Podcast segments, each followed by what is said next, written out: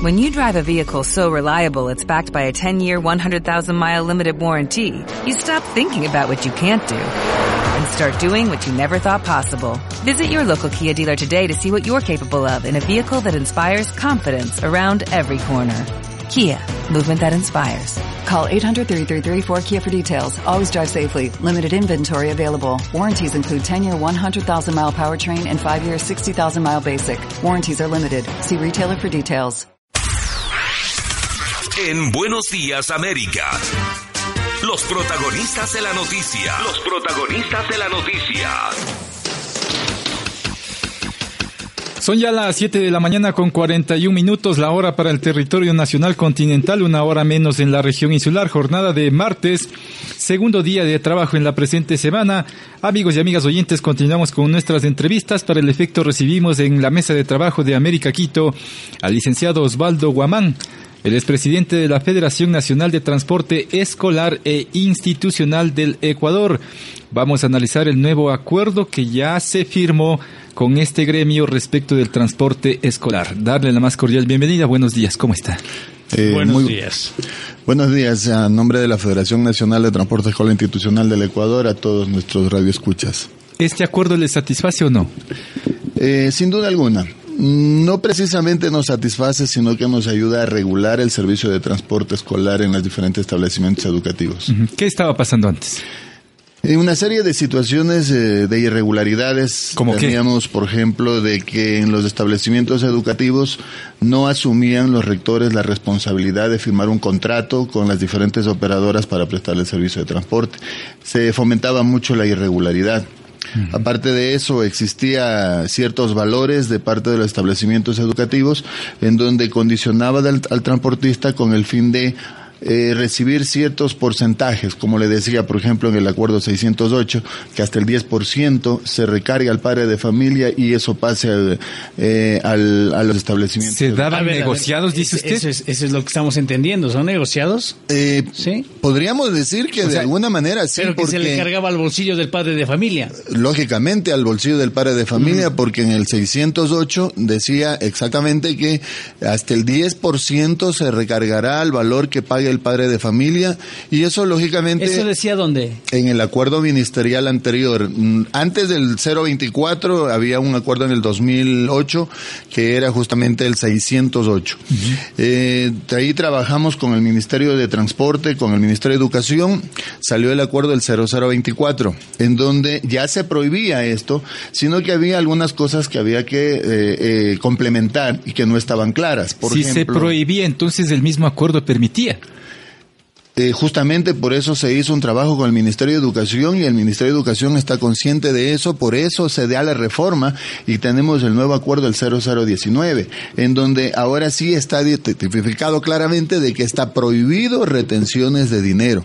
Este Es- acuerdo, es- permítame eh, interrumpirle, este acuerdo está exclusivamente trabajado entre el autoridades del ministerio y los integrantes del gremio del transporte escolar. ¿No intervienen los directivos de las unidades educativas? A ver, está entre el Ministerio de Educación, Agencia Nacional de Tránsito, Ministerio de Transporte.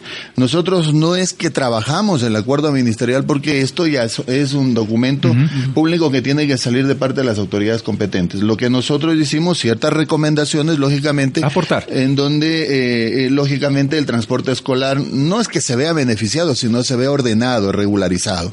Entonces, por ejemplo, antes no, se, no, no estaba establecido de que los colegios firmen un contrato con operadoras legalmente constituidas. Como ustedes saben, la ley de tránsito eh, establece responsabilidades de las operadoras. Entonces, los, los rectores de los colegios anteriormente, ¿qué es lo que hacían?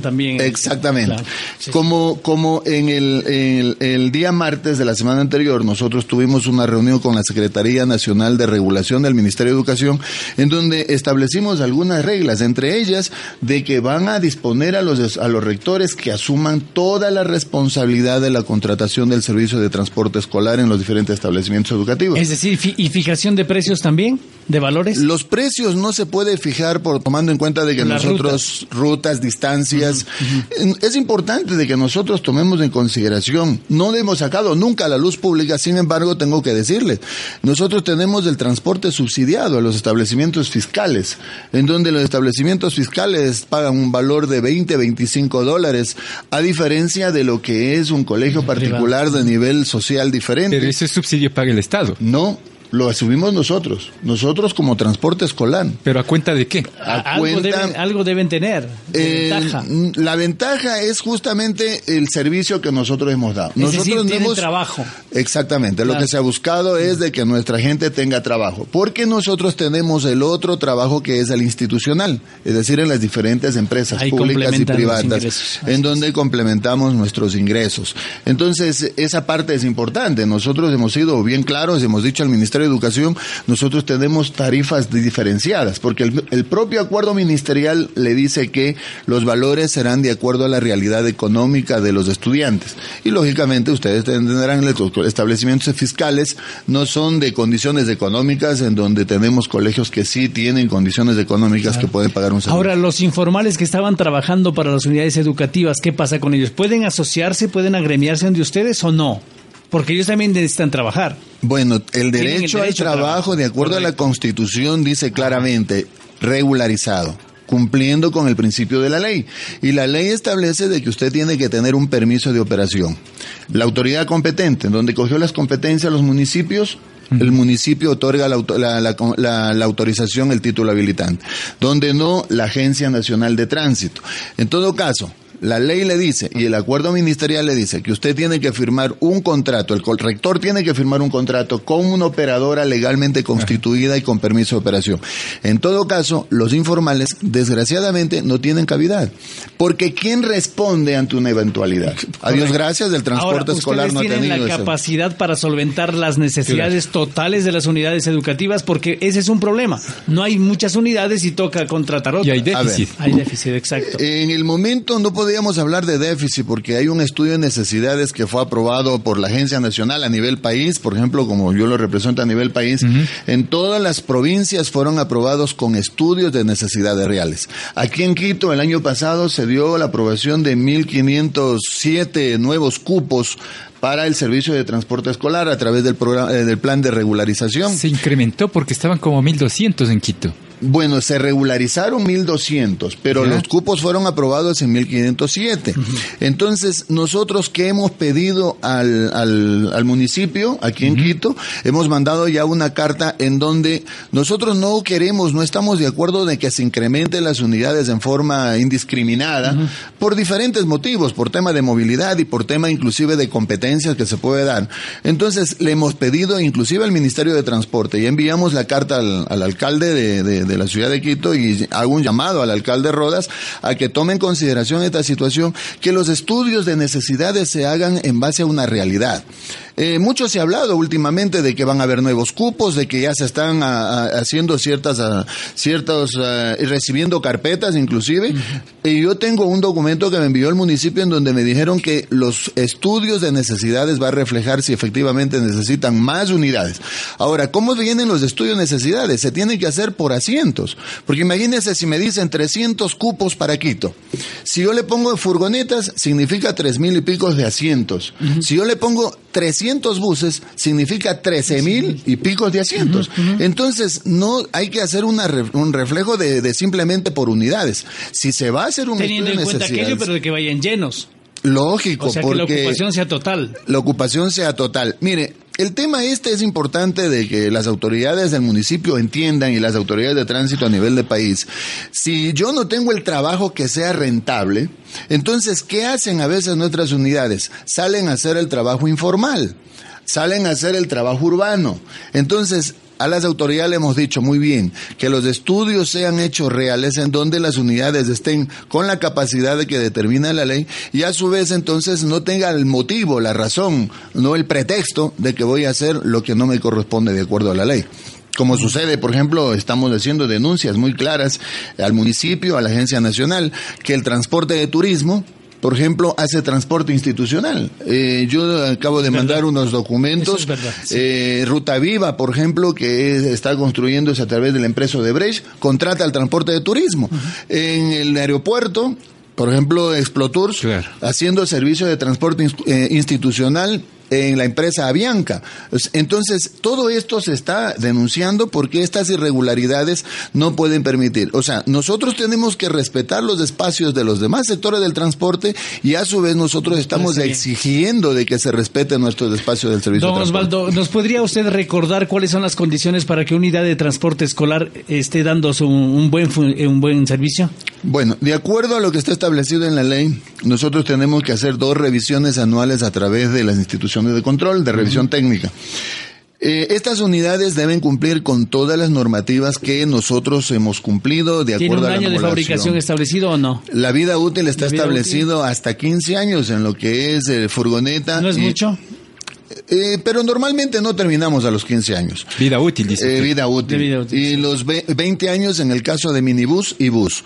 Pero es importante, es importante eh, res- restablecer o establecer que en el caso nuestro, nosotros estamos renovando constantemente unidades, tomando en consideración de que el mismo mercado exige y aparte de eso, de que nosotros eh, tenemos que brindar un servicio que hemos venido dando. Mm.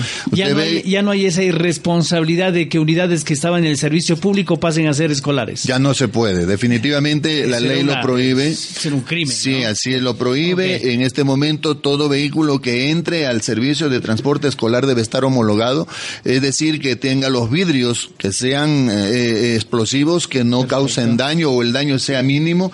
Eh, las unidades deben tener los, las, las zonas de emergencia, deben tener de los cinturones de seguridad. Hay los, eh, los, eh, los, eh, las advertencias también laterales, esos pares, ese tipo de cosas. Los. Eso es lo que He visto tiene- en algunas yo. Sí, se está poco a poco implementando, pero lógicamente nosotros tenemos que eso hacerlo a través de la autoridad competente con un implemento homologado. Ah. es decir, que Todos. cumpla las dimensiones, que cumpla todas las características, porque poco a poco tenemos que ir nosotros regulando y es lo que hemos venido haciendo. Usted ve el transporte escolar hoy por hoy es bastante organizado, bastante disciplinado. El padre de familia debe sentirse garantizado. El puerta a puerta no se cumple todavía, ¿no? No, el puerta a 100%. puerta se 100% cumple. no. Hay muchísima. En eso sí, discúlpeme, pero hay cualquier cantidad de, de denuncias en el sentido de que no es puerta a puerta. Porque se inventan cualquier cosa, que es un condominio, que no los dejan entrar, lo dejan afuera al niño. Eso sí es una realidad que no se la puede tapar con un dedo. Al respecto le tengo que decir algo. Ajá. ¿Por qué nosotros estamos pidiendo contrato? Porque exista una responsabilidad de parte y parte. Es decir, entre la operadora, que firme el gerente como representante de la operadora, y el rector. En un contrato que existe cláusulas, ¿no es cierto? Si hablamos de puerta a puerta, entonces las cláusulas tienen que cumplirse. Pero ¿quién tiene que firmar? No personas naturales. Existen establecimientos educativos en donde existen ciertos contratistas del transporte. Entonces el contratista del transporte lo hace a espaldas del rector y el rector no sabe lo que está realmente sucediendo dentro del transporte. Pero si ya existe un contrato, como lo dice el acuerdo ministerial, entonces en, la- en el contrato va las cláusulas.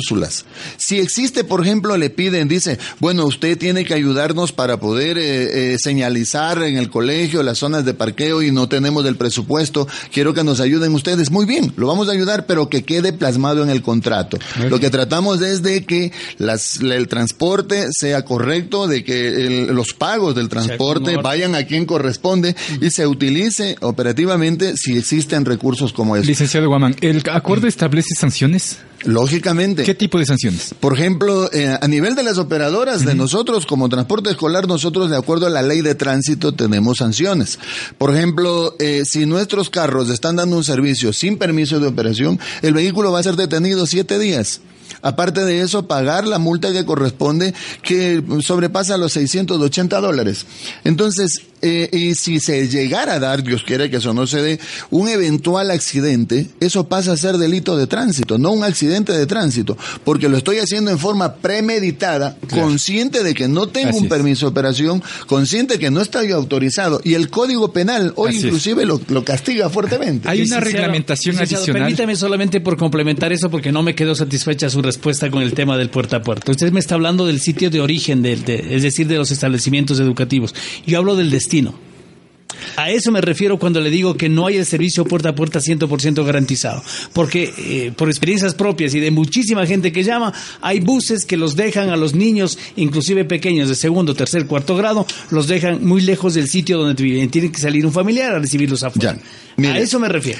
Hay dos tipos de servicios que nosotros tenemos dentro del institucional. Si es en furgoneta, normalmente se hace puerta a puerta.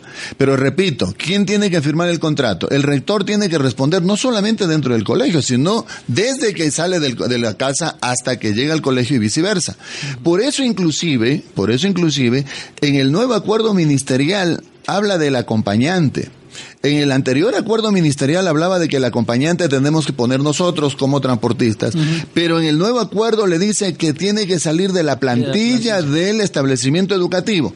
¿Por qué razón? Justamente para controlar lo que usted acaba de manifestar. Entonces, cuando exista un profesor, va a ayudar el control de disciplina, va a ayudar a que la unidad y los, y los, los niños o los estudiantes vayan sentados utilizando su cinturón de seguridad, porque en muchas ocasiones los estudiantes, como nosotros no somos quienes dictamos clase, clase podemos sancionar, lógicamente ellos no respetan cuando se le hace el pedido. En cambio, hoy por hoy está inclusive establecido cuáles son las obligaciones de los estudiantes dentro de la unidad, mm. cuál es la obligación inclusive de la persona que acompaña. Porque imagínense, nosotros contratamos a una persona X que nos ayude dentro del, del, servicio de transporte. Pero esa persona no puede garantizar a la final la integridad de los niños. En cambio, al haber el, el, el profesor, como dice el nuevo acuerdo ministerial, y de que dicho sea de paso, los rectores dicen, no, es posible, ¿cómo le vamos a poner? Pues la educación no es solamente el círculo dentro del patio del colegio. Listos entonces para el nuevo año lectivo escolar.